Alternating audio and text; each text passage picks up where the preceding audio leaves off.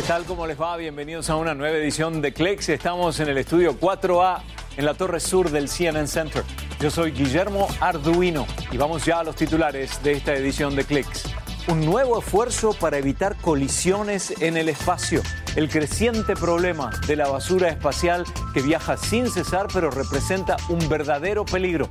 Además, récord mundial para el precio que se pagó por una Ferrari 250 GTO del año 1962 en una subasta. Un éxito en la historia de las carreras, pero para los entendidos simplemente hermosísimo. Y un sistema que usa la técnica del aprendizaje profundo con un algoritmo que crea un esqueleto visual. Y el resultado final es un bailarín de primer nivel. Cue Guillermo move effect. Cue him as walk. Ready cam. Two and three, two, one. Effect. Cue Guillermo. Agradecemos a Greg LeCroy en la dirección hoy desde el Control G. Bueno, la red social Instagram anunció recientemente los aspectos de un nuevo plan que constituye un claro esfuerzo para garantizar la seguridad y tranquilidad de la plataforma. La razón, evitar los efectos negativos, en especial en términos de confianza que se observaron en su empresa madre, Facebook, nada menos. De esta forma, los usuarios sabremos quién está realmente detrás de las cuentas grandes en la plataforma. Además, puso en marcha un nuevo sistema de verificación para las celebridades y para personajes públicos. El objetivo, dice Instagram, es ofrecer más transparencia a la identidad de las cuentas y evitar los problemas que hoy enfrentan grandes redes sociales como Facebook y Twitter.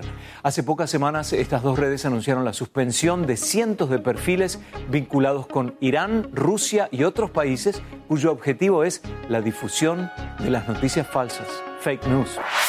Pasamos ahora a una noticia que tiene que ver con la inteligencia artificial. El laboratorio de inteligencia artificial de Facebook trabaja conjuntamente con la Escuela de Medicina de la Universidad de Nueva York para lograr que los exámenes de resonancia magnética sean 10 veces más veloces. La idea es lograr que los radiólogos completen la prueba en solo minutos y no una hora o más.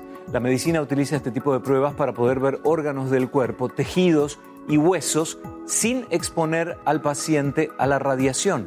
Este avance ayudaría a las personas que sufren de claustrofobia y se ven obligados a permanecer dentro de un espacio reducido hasta por una hora.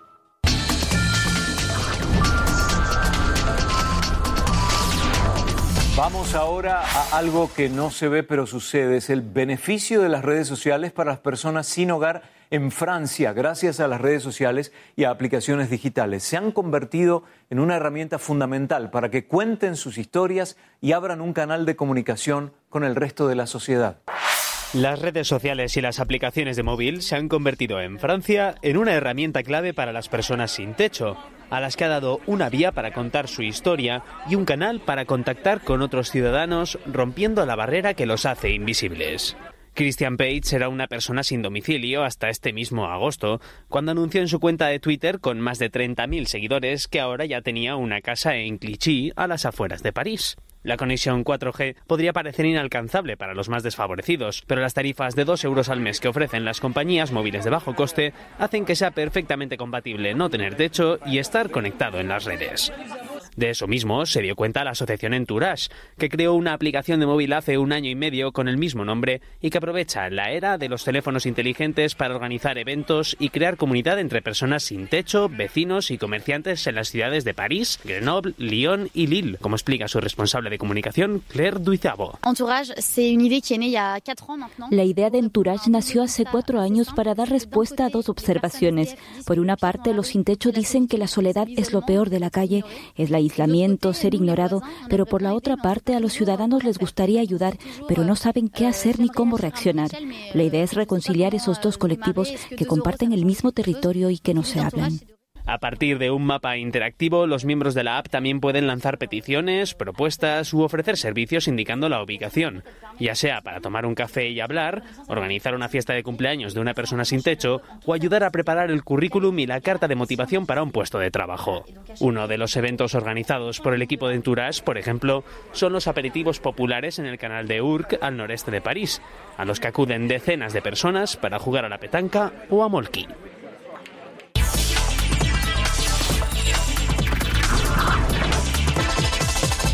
La empresa china Huawei se quejó por la medida tomada por el gobierno australiano y que habría beneficiado a los usuarios grandemente. Huawei es líder en conexión digital de quinta generación 5G y el gobierno de Australia ha bloqueado la entrada de la compañía al país, pero el punto está en la desconfianza expresada por el gobierno de Australia ante posibles o supuestos vínculos entre Huawei y el gobierno chino. En el centro de la cuestión estarían los fabricantes de equipos de telecomunicaciones, según explica el gobierno australiano, que no están en condiciones de proteger las redes 5G de uso sin autorización o interferencias.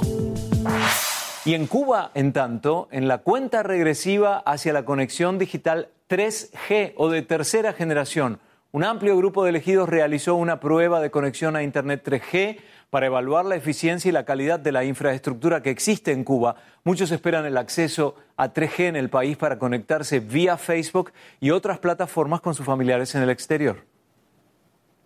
Ya es inminente la llegada de la tecnología 3G a Cuba, un servicio que cambiará los hábitos de vida e incluso abrirá oportunidades de negocio para quienes puedan costearlo. Y es que mientras el mundo se alista para la quinta generación, más de un millón de usuarios en la isla se han conectado a Internet por primera vez con esta tecnología en dos pruebas gratuitas, la última de ellas esta semana. Se trata de un servicio muy esperado y que ha generado una gran expectación y ansiedad. Es el caso de José, un bodeguero de 20 años, que como muchos cubanos tiene familiares en Estados Unidos y se comunica con ellos a través de redes sociales y aplicaciones de mensajería en las contadas ocasiones en las que puede acceder a una red Wi-Fi. Luego hagan eso ya, a conectarme gratis ya. ¿Y cuando, ¿Y cuando lo hagan, qué es lo que vas a hacer con internet? ¿En qué lo vas a usar? Bueno, hablar con mi familia, es lo que lo uso yo. Hablar con mi familia allá que tengo por allá. Por su parte, el conductor de vehículos turísticos Alexander Elizastegui, de 38 años, cree que la tercera generación móvil le cambiará bastante la vida, pues ya no tendrá que ir a los puntos públicos Wi-Fi de La Habana, a los que acude cada vez que desea acceder a la red. Eso va a ser evolucionar, evolucionar en este país porque necesitamos, necesitamos avance en las tecnologías y estamos bastante atrasados en eso. Las tarifas en estos lugares de un dólar por hora de conexión y en los hogares entre 15 y 70 dólares por paquete de 30 horas son aún muy caras para los cubanos que perciben como promedio un salario mensual por debajo de los 30 dólares en sus empleos del sector público. Así, una de las preocupaciones de los isleños es el precio del futuro servicio 3G, que de no rebajar sustancialmente los de las conexiones Wi-Fi, podría ser prohibitivo para la mayoría de los cubanos y solo disponible para aquellos que reciben remesas del exterior o trabajan por cuenta propia. Es el caso de Alberto Raúl Castro, dueño de Celulares 411, una empresa localizada en el tradicional barrio de Habana Vieja, donde se manipulan y restauran teléfonos móviles, tabletas y ordenadores portátiles y de mesa. Muchos de los cubanos todavía no tenemos mucho conocimiento acerca de, la tecnología. Entonces van muchas dudas, muchas cosas que no van a, se, van a, se van a saber hacer y van a, existir, van a necesitar este tipo de negocio. Y es que muchos se preguntan por qué la isla caribeña no ha apostado directamente por la cuarta generación.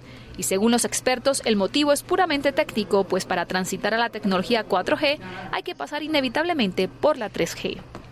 Un nuevo esfuerzo para evitar colisiones en el espacio. El creciente problema de la basura espacial que viaja sin cesar, pero representa un peligro. Enseguida en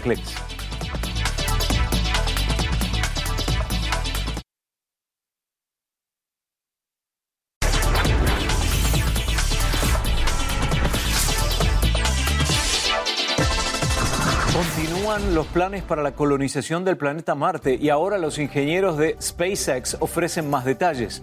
Los primeros humanos que lleguen a Marte tendrán que vivir en una nave, pero mucho antes de ello se espera que se concrete la primera misión robotizada y sin tripulación a Marte hacia 2022, paso previo de la primera misión tripulada. SpaceX dice que pasarán al menos dos años entre una y otra. No queda claro si los robots serán quienes construyan las ciudades para los primeros humanos, pero sí, asegura SpaceX, existen planes para que los primeros humanos construyan residencias, pistas de aterrizaje y otra clase de infraestructura. Hemos tocado el tema de la basura espacial en Clicks y la presencia de miles de piezas en desuso que siguen flotando en el espacio constituyen una clara amenaza para las decenas de infraestructuras y satélites que orbitan la Tierra. Y esas piezas cuestan miles de millones de dólares y son de uso diario para nosotros en la superficie. Hay una empresa, Analytical Graphics Inc., que desde Filadelfia monitorea el trayecto de estos restos de basura digital. La idea es evitar colisiones en el espacio con satélites en desuso, cohetes desechados y pequeñas piezas de otras colisiones espaciales que permanecen allí y viajan por el espacio.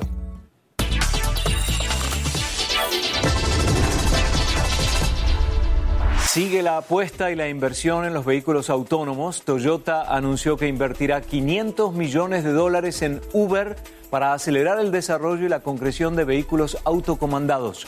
La camioneta Toyota Siena lanzará los primeros vehículos de prueba en el 2021. Otra compañía que ya ha forjado su camino en esta disciplina es Waymo y ha adquirido vehículos de empresas como Chrysler y Jaguar Land Rover.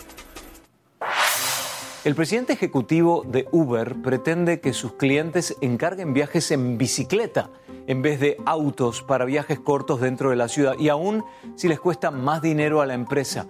La razón para este comentario es que el tránsito en horas pico se ha convertido en un problema de todas las grandes urbes.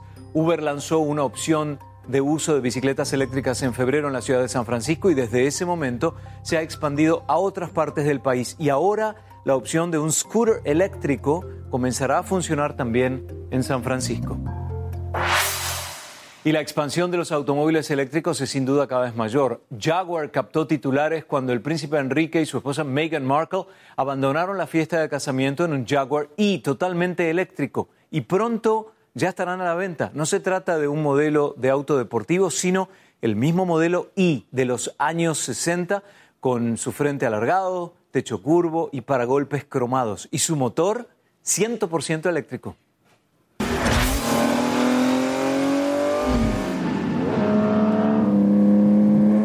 Una Ferrari 250 GTO del año 1962 se vendió en una subasta de Sotheby's por 48 millones 400 mil dólares. Y lo más destacado es que ha puesto un nuevo récord mundial con respecto al precio de venta de un automóvil en un remate pero no crean que es el precio más alto que se ha pagado en la historia por un auto. Otro Ferrari, pero modelo 1963, recientemente se vendió en una transacción privada por 70 millones de dólares. Las razones por las que los Ferraris clásicos GTO tienen tanto valor es desde luego porque son simplemente hermosísimos, pero también fueron un éxito en las carreras de autos. Los dueños de este modelo se juntan periódicamente y han formado un grupo selecto que los distingue. Thank you.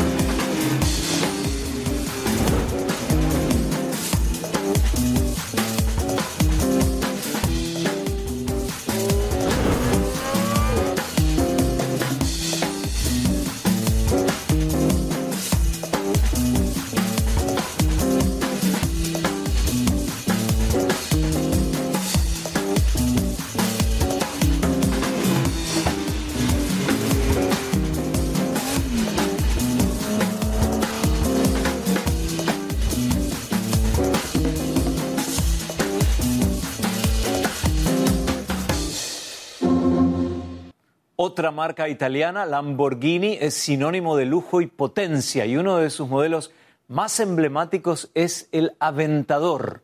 En este caso se lanzó un modelo en serie de la versión SVJ y la empresa asegura que es uno de los más veloces en su historia.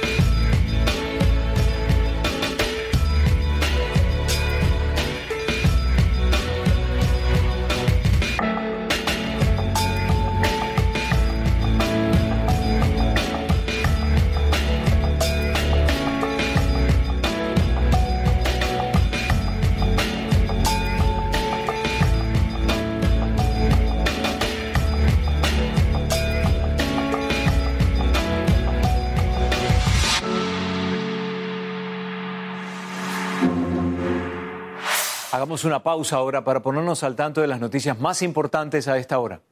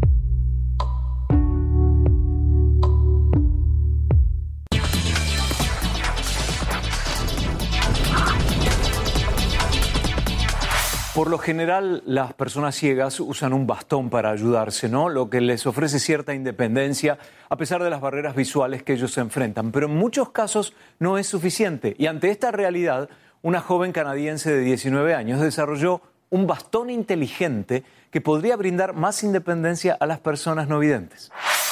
Ella se tropezaba la cabeza y los hombros contra varios objetos. Rilla Carumanchi, de 15 años, describe las limitaciones del uso del bastón blanco para quienes tienen problemas de visión. Era solo un palo y había sido así desde 1991. Rilla quiere modernizar el bastón blanco con tecnología actual. Por eso trabaja desde hace semanas en la Universidad de Ryerson con un programa de emprendedores llamado DMC Basecamp. Tenemos emprendedores, exalumnos del programa de DMC, expertos en ciertas áreas, empresas. Tenemos gente de la Universidad de Ryerson. También tenemos nuestro personal de DMC, quienes tienen experiencia en muchas áreas y pueden guiar a estos jóvenes. Este sensor que usamos envía ondas que luego se devuelven en caso de que identifique algo.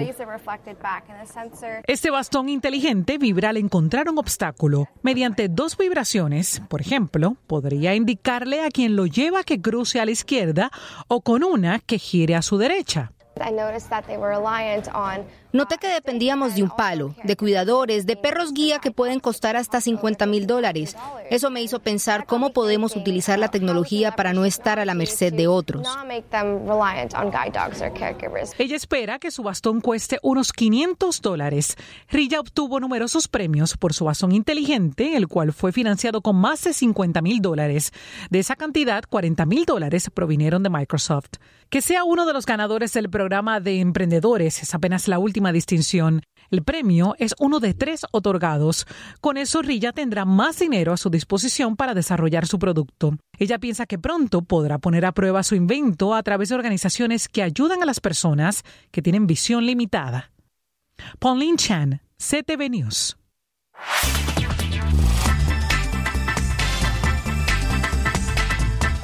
Aunque no lo parezca, este es un robot de vestir, el Chloe de LG Electronics, que no navega solo, sino que necesita la compañía de un ser humano. Es como un robot de vestir. Un par de piernas o brazos robóticos nos permiten usar las extremidades con mayor fuerza y mayor movilidad. LG Chloe se desarrolló con colaboración con SG Robotics y es el objetivo de mejorar nuestra calidad de vida. Es más cómodo de usar, más natural al hacer movimientos y soporte en las piernas para caminar. Es un exoesqueleto más fácil de colocar porque las sandalias que contienen los pies tienen un ajuste automático para cada usuario. Las áreas de fabricación, logística y distribución de una empresa se pueden beneficiar con instrumentos como el LG Chloe, que es solo un ejemplo de lo revolucionario de la robótica.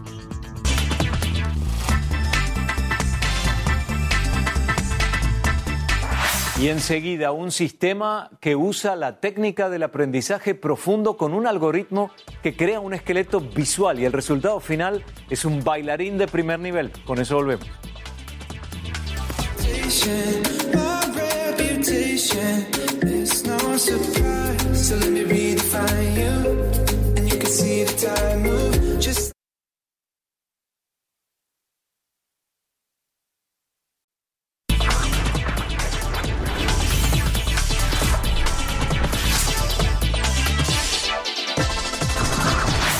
Presten atención ahora a una app de la Universidad de California en Berkeley que utiliza la inteligencia artificial para aprender a bailar como expertos.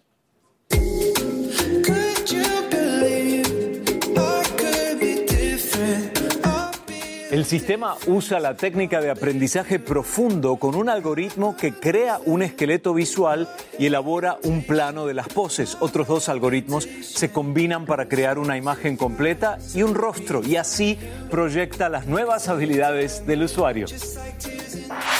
¿Y se acuerdan de Blockbuster, la cadena de renta de videopelículas en Bend, Oregon? Cuelga el último e icónico letrero azul y amarillo de Blockbuster en Estados Unidos. Antes tan todopoderosa y hoy reducida tras el advenimiento de Internet y la aparición de Netflix, sobrevive por el apoyo de la comunidad, según dice su gerente.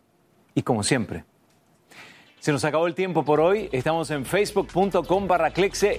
Yo soy Guillermo Arduino y nos retiramos con Jack Lowe, que nos acompañó hoy con la cámara estable. Hasta la próxima.